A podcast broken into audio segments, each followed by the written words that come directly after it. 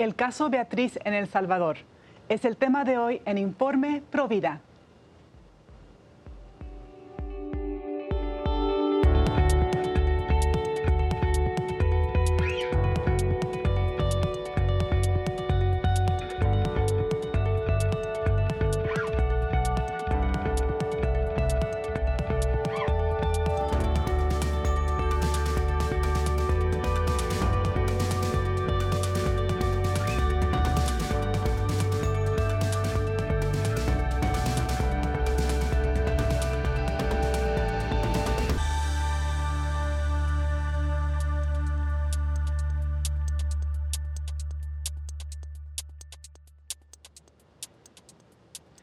Hola amigos de EWTN, les saluda Astrid Bennett Gutiérrez. Están en su programa Informe Provida. Les saludo desde los estudios en Orange County, en California. Y el día de hoy les traemos una gran invitada que se comunica desde El Salvador para hablar sobre la lucha por la vida en El Salvador, en particular de los no nacidos.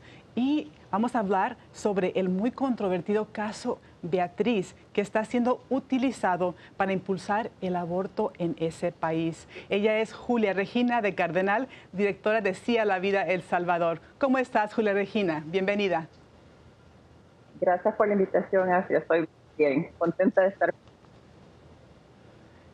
Gracias a Dios. Y quiero compartir un poco lo que es tu reseña. Eh, tú eres esposa, madre y abuela, nacida en El Salvador. Eh, Julia, es educadora y asesora familiar.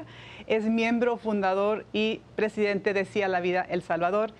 Tiene varios logros académicos, incluyendo tres maestrías y tiene una larga trayectoria de servir en el movimiento pro vida y pro familia, incluso como periodista y hasta como cantante. Además, ella fue copresentadora en la serie para EWTN de Vidas por la vida. Eh, Sabes, Julia, mi, abuela paterna es salvadoreña, en paz descanse, y mis padres me bautizaron en ese bello, país tan pro vida. Así que estoy feliz de poderte entrevistar el día de hoy para que nos compartas sobre esta lucha tan importante en ese país tan uh, pro vida. Y bueno, te quiero uh, preguntar sobre este caso, Beatriz, que está siendo utilizado en tu país para impulsar el aborto. Y este, pero antes de hablar del caso, quiero preguntarte que nos expliques a, grandes rasgos lo que ha sido la lucha por el no nacido en El Salvador eh, y también uh, cómo eh, a la Vida ha jugado un papel en esta lucha. Muchas gracias, Astrid. Sí, en El Salvador, pues hace aproximadamente 33 o 34 años, eh, cuando estaba embarazada de mi segundo hijo. Y eh, fue por, por un, un, problema familiar que tuvimos, murió un bebé, un hijo de mi hermana, y eh, su nombre era Juan Pablo, Juan Pablo Toque. Él fue el que me motivó a meterme de lleno en la defensa de la vida desde el momento de la concepción hasta la muerte natural. Y así fue como llegué a un grupo que recién estaba comenzando en la parroquia San Antonio de Padua, con el padre Hilario Contrán. Él nos estaba guiando para tener verdaderamente un movimiento pro vida, pero que fuera ya bien constituido como una organización no gubernamental con sus estatutos y, y que fuera una cosa más formal, no solo estábamos haciendo en ese momento, que era dar charlas a nivel nacional, organizar congresos internacionales, sino que fuera que pudiéramos participar en congresos internacionales, en la OEA, en la ONU, etcétera. Eh, entonces me nombraron presidente de Fundación Sea la Vida uf, eh, como en 1963, cuando logramos pedir un decreto legislativo en la Asamblea Legislativa para establecer el 28 de diciembre, que es el Día de, los Santos Inocentes, el Día por el Derecho a, nacer. Entonces, em, desde entonces empezamos a meter un poco más, a meternos un poco más en la política. Eh, defendieran la vida desde la concepción.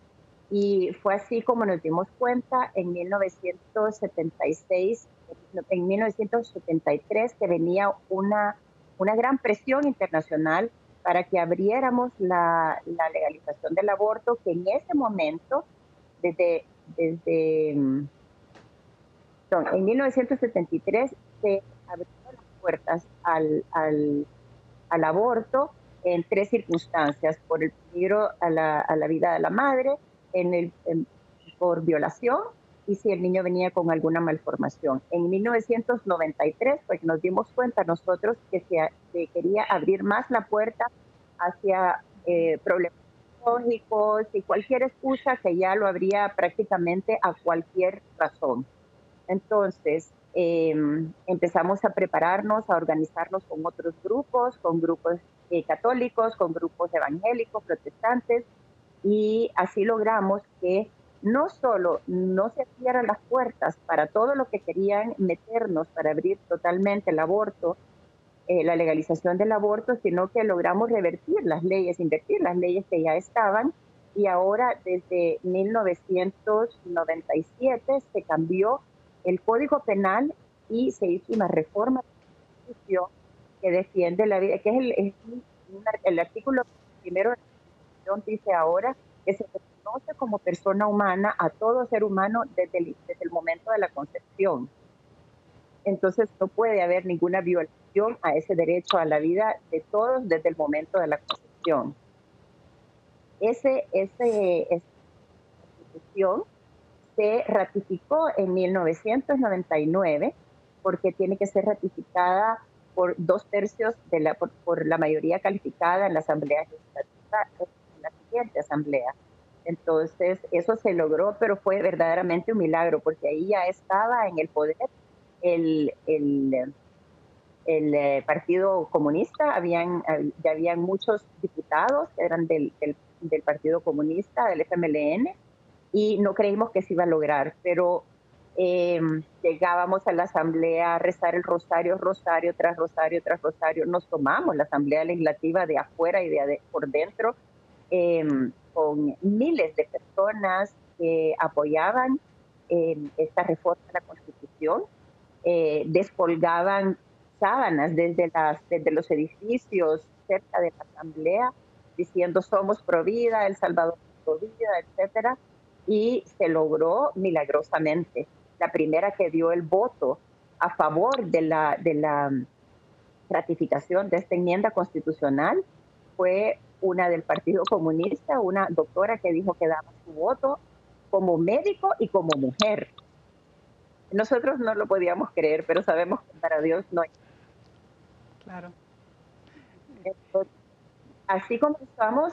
Eh, dando grandes pasos en nuestra legislatura, pero al mismo tiempo Fundación Sí a la Vida, que se había dedicado eh, prácticamente a dar, a dar charlas a nivel nacional, en escuelas, en, iglesias, en empresas, a padres de familia, a, docentes y a estudiantes, em, decidimos, al tener contacto con jóvenes ya estaban con un problema de un embarazo en dificultades, y que pensaban que el aborto iba a ser la única forma de solucionar el problema que tenían. Entonces decidimos abrir un centro de ayuda para la mujer con la ayuda de personas de México que vinieron a capacitarnos. Ellos tienen muchos, mucha em, experiencia con estos centros de ayuda para la mujer. Y desde entonces en nuestro centro de ayuda que se abrió en 1994, o 95, perdón, em, se han salvado más de 12 mil vidas en nuestro centro. Y luego ya dándoles la atención a estas jóvenes o mujeres o chiquitas que creían que el aborto era la única solución para su embarazo o dificultades, eh, decidimos abrir un, un albergue porque habían jóvenes que estaban siendo abusadas en su casa o que las habían sacado de su casa no tenían a dónde estar y entonces tenemos ahora un albergue, un, refugio donde recibimos a estas, a estas muchachas para que puedan estar en un lugar estable y seguro con sus bebés, tenerlos ahí y se quedan pues el tiempo que necesiten porque sabemos que cada caso es un mundo diferente y que, y que hay que darles la atención que necesitan mientras la necesitan. Algunas solo duran unos pocos meses, otras pueden durar años con nosotros. Qué maravilla. Felicidades, es emocionante escucharte hablar y es cierto, el movimiento Provida es un abanico de recursos, eh, de personas, grupos y qué hermoso escucharte, Julia, decir que tu país considera y reconoce a la persona humana, a todo ser humano desde el instante de la concepción que todo país abrace esa verdad, que es la auténtica civilización eh, humana y cultura eh, del amor. Entonces estamos tan felices de que ustedes sigan en, la lucha, pero sabemos que eh, los ataques están al orden del día. Había un caso de hace unos años llamado caso Beatriz que otra vez está ah, siendo utilizado para impulsar el aborto con propaganda, mentiras, manipulaciones. Cuéntanos para aclarar lo que realmente está pasando con este caso llamado caso Beatriz. Yo creo que hay que comenzar primero hablando sobre cómo están trabajando los, los movimientos pro aborto, todos estos grupos de feministas radicales pro aborto, que están, em, han creado una campaña a la que han llamado las 17 porque en El Salvador, a pesar de que nuestra ley no permite el aborto, que todo es ilegal, entonces eh, fueron a las cárceles con, grupos internacionales pro aborto para, em, para ver si encontraban casos de mujeres que habían sido encarceladas eh, por haberse provocado un aborto. Al llegar a la cárcel o encontrar ni un tan solo caso, que no hay ni un tan solo caso de mujer presa por haber provocado un aborto. Entonces, sí encontraron casos de 17 mujeres en la cárcel por haber eh, por homicidio agravado en contra de sus recién nacidos y la evidencia muestra eh, bebés que han sido acuchillados, estrangulados, tirados vivos en cosas sépticas, etcétera. Ellos han dicho de que estos han sido abortos que problemas obstétricos con los cuales eh, están tratando de, de, presentarlos ante, ante la Corte Interamericana de Derechos Humanos uno tras uno para lograr que se legalice, para, em, eh, se los presione para legalizar el aborto. Y están usando todo tipo de mentiras en estos casos cuando la evidencia muestra que sí mataron a sus bebés. Entonces, eh, el caso Beatriz es uno que encontraron, que se dieron cuenta o que pensaron en su momento que podía ser el caso perfecto para lograr meta de legalizar el aborto. ¿Y qué pasó en este caso? Pues era una mujer que tenía eh, lupus y sabemos que el lupus que para, que para ayudarle a una mujer con lupus, con problemas eh, autoinmunes, tienen que, eh, no se le puede dar mucho estrés, se tiene que ayudar a que viva una vida más tranquila, etcétera. ¿Qué hicieron estos grupos cuando se dieron cuenta que Beatriz estaba embarazada?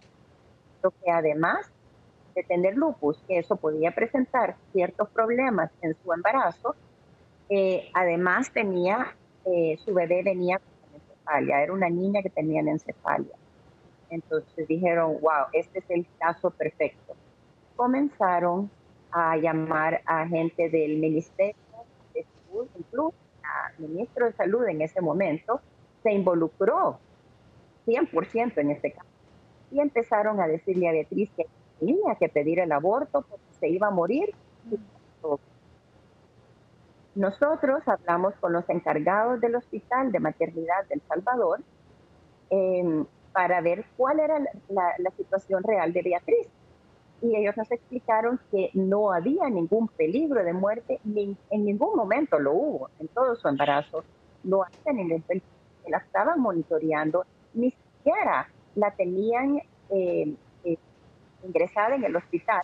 No era un caso de gravedad la estaban monitoreando, porque sí, cuando hay una mujer con lupus, eh, hay peligro que, para su salud. Entonces sí hay que tener un, monitoreo bien cercano. Ella, ella tenía que estar llegando al hospital para ver cómo estaba su situación. Entonces lo que hicieron los médicos, es lo que se tiene que hacer correctamente, es llevarla hasta el momento que podía em, provocar el parto de ella prematuramente si acaso había un problema de salud, lo cual sí hubo. Nunca hubo problema de muerte. O sea, su, vida nunca estuvo en peligro.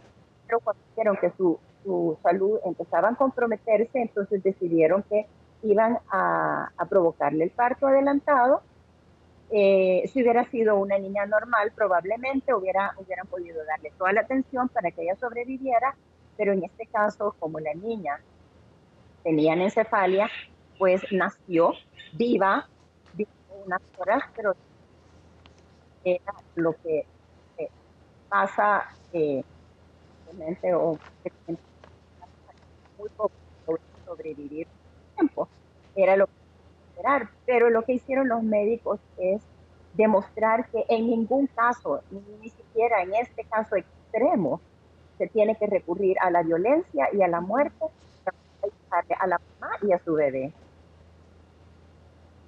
Sí, exacto. Julia, eh, la respuesta en estos casos es un cuidado amoroso, atención médica especializada, respeto para el cuerpo de la madre y del bebé eh, que ha fallecido, reconocer eh, su dignidad. pero tristemente, como explicas tú, las fuerzas pro aborto utilizaron a esta mujer, en vez de ayudarla de una forma auténtica, la utilizaron ah, para poder impulsar sus planes nefastos de muerte, de destrucción de vida, no de ayudar a la mujer, no de ayudar a, los salvadoreños. Esto es eh, un ataque frontal a contra del pueblo salvadoreño salvadoreño, así que qué bueno que estás tú y tus compañeros luchando ah, por, esta, por, por este el derecho de nacer fundamental. Eh, te quiero preguntar sobre los, las mentiras que se escuchan de parte de los grupos pro aborto, el IPPF, que es Planned Parenthood aquí en Estados Unidos, eh, en los medios de comunicación, que está al orden del día, la mentira, eh, cómo asustan a las mujeres con sus mentiras, tanto aquí en Estados Unidos como en El Salvador. ¿Cuáles son las mentiras más frecuentes que tú escuchas en los medios? Bueno, en este caso, Beatriz, bueno, como te dije antes, las mentiras de las 17 no solo están en El Salvador, sino que la IPPF, el eh, Center for Reproductive Rights, el, eh, eh, pues, todas las organizaciones que, que están el negocio del aborto en nuestro país están constantemente repitiendo CNN, The New York Times, la BBC y así muchos medios de propaganda están también repitiendo la misma mentira de las 17 y ahora este caso, Beatriz, pues estos grupos lo han llevado hasta la Corte Interamericana de Derechos Humanos, así como fue el caso Manuela, eh, que también, eh, pues afortunadamente nuestro gobierno sí hizo una buena defensa en este caso, eh, diciendo la verdad. no hay ninguna razón por la cual estos casos tengan que llegar a la Corte y sean utilizados para tratar de legalizar el aborto. En el caso de Beatriz están diciendo de que a ella no se le respetaron sus derechos, que ella podría haber muerto y, y se demuestra que pues que no murió y que se hizo lo correcto. Y lo que pasó es que como ella murió después, no después de nada que tenga que ver con su embarazo ni con el parto, sino que ella murió en un accidente, accidente de moto. Entonces eh, dijeron que era culpa de los Provida que había muerto y una serie de tonterías. Y y ahora pues con eso, como ella murió, ahora este caso pues ya lo llevaron a la Corte Interamericana de Derechos Humanos, eh, en un caso en contra del Salvador por este caso. No se violaron los derechos de, Beatriz en ningún momento, al contrario, los que sí violaron los derechos de, la Beatriz, de, Beatriz a tener un, un embarazo tranquilo fueron los pro aborto que constantemente le estaban diciendo que pidiera el aborto porque iba a morir. Ella ya tenía un hijo y ella no quería morir. Entonces, eh, ellos son los violadores de derechos humanos y nos llaman a nosotros violadores de derechos humanos. Julia, aquí en Estados Unidos tuvimos una victoria muy grande, que no es la victoria final, pero sí estamos felices porque aquí en Estados Unidos la Corte Suprema eh, declaró sí que, que el aborto no es un derecho constitucional. Entonces, para nosotros eso es un gran paso adelante y eso muestra también la, importancia del voto pro vida. Tuvimos una corte que estaba a favor de la razón, a favor del derecho a vivir por un resultado del voto. Entonces, te quiero ah, preguntar o que nos expliques tú la importancia del voto pro vida, porque muchos muchas personas, inclusive católicos, cristianos, piensan que la política es un ámbito sucio, no, no, tiene nada que ver con mi fe, pero vemos claramente cómo sí da frutos, sí importa. ¿Nos puedes explicar tú desde tu perspectiva por qué debemos de evaluar cada candidato y su postura sobre el aborto y temas pro vida?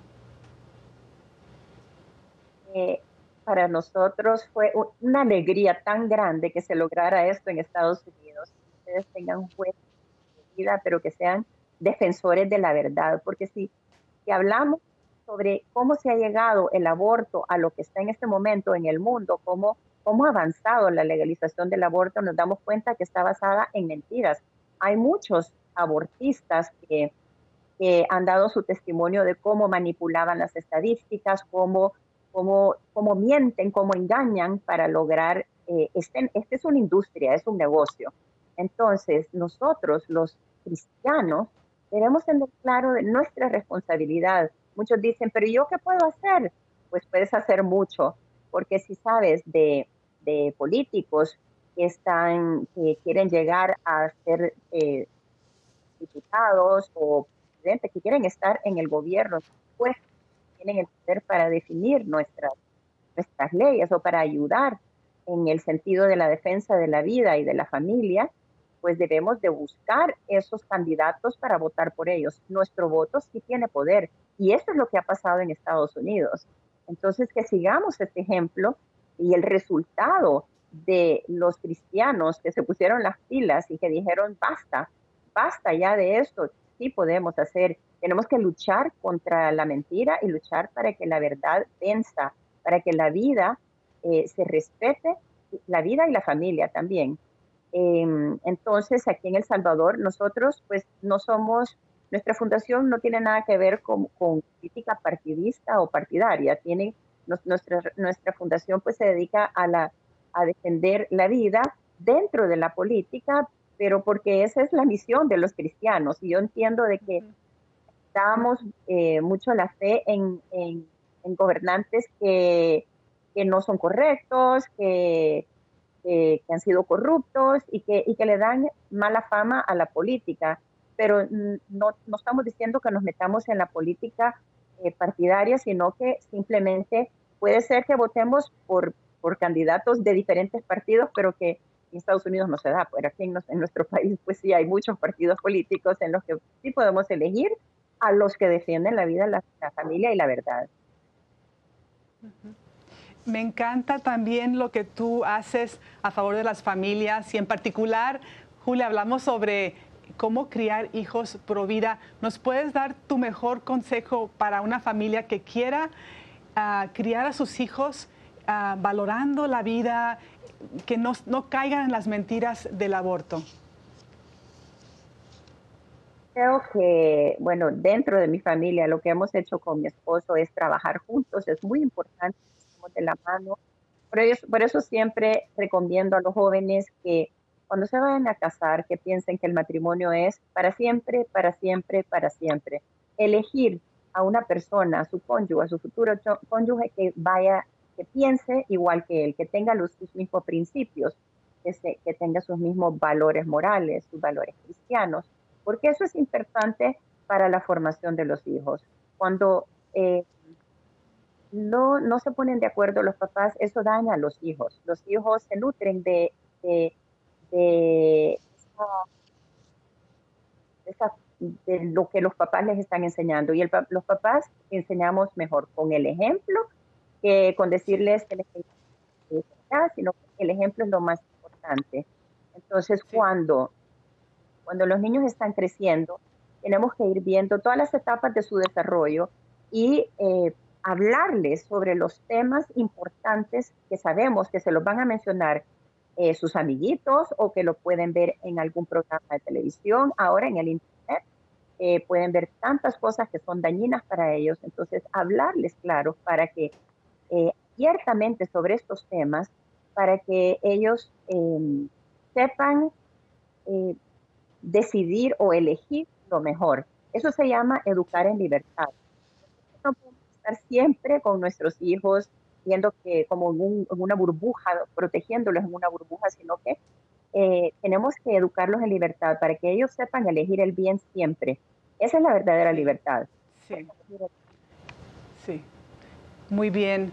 Qué, hermoso mensaje. Invitamos a los amigos a que vean el programa que está en EWTN, eh, que tú fuiste parte de este programa. Ah, Vidas por la Vida. También que apoyen tu organización Sí a la Vida El Salvador. Pondremos esa información en la página eh, de Informe Pro Vida. te agradecemos tanto tu mensaje, tu labor el día de hoy.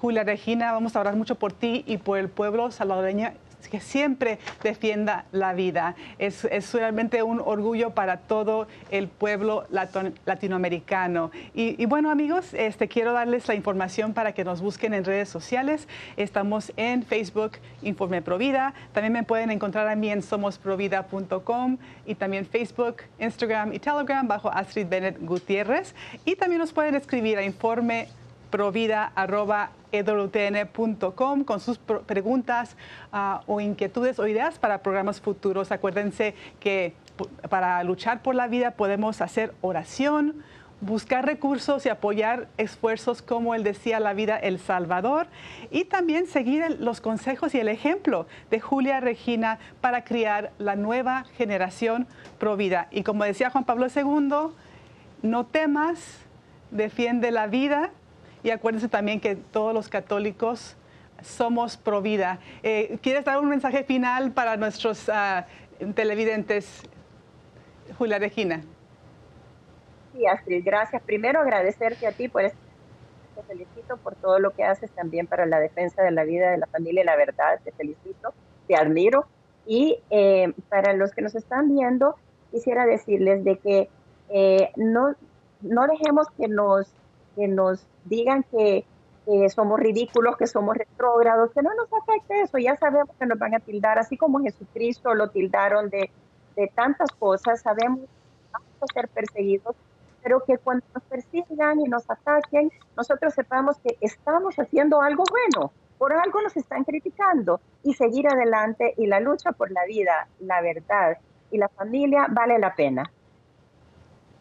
Muchas gracias por tu participación el día de hoy. Y amigos, les recuerdo que cada semana estamos aquí en el programa Informe Provida con más temas por la defensa de la vida. Hasta la próxima. Dios los bendiga.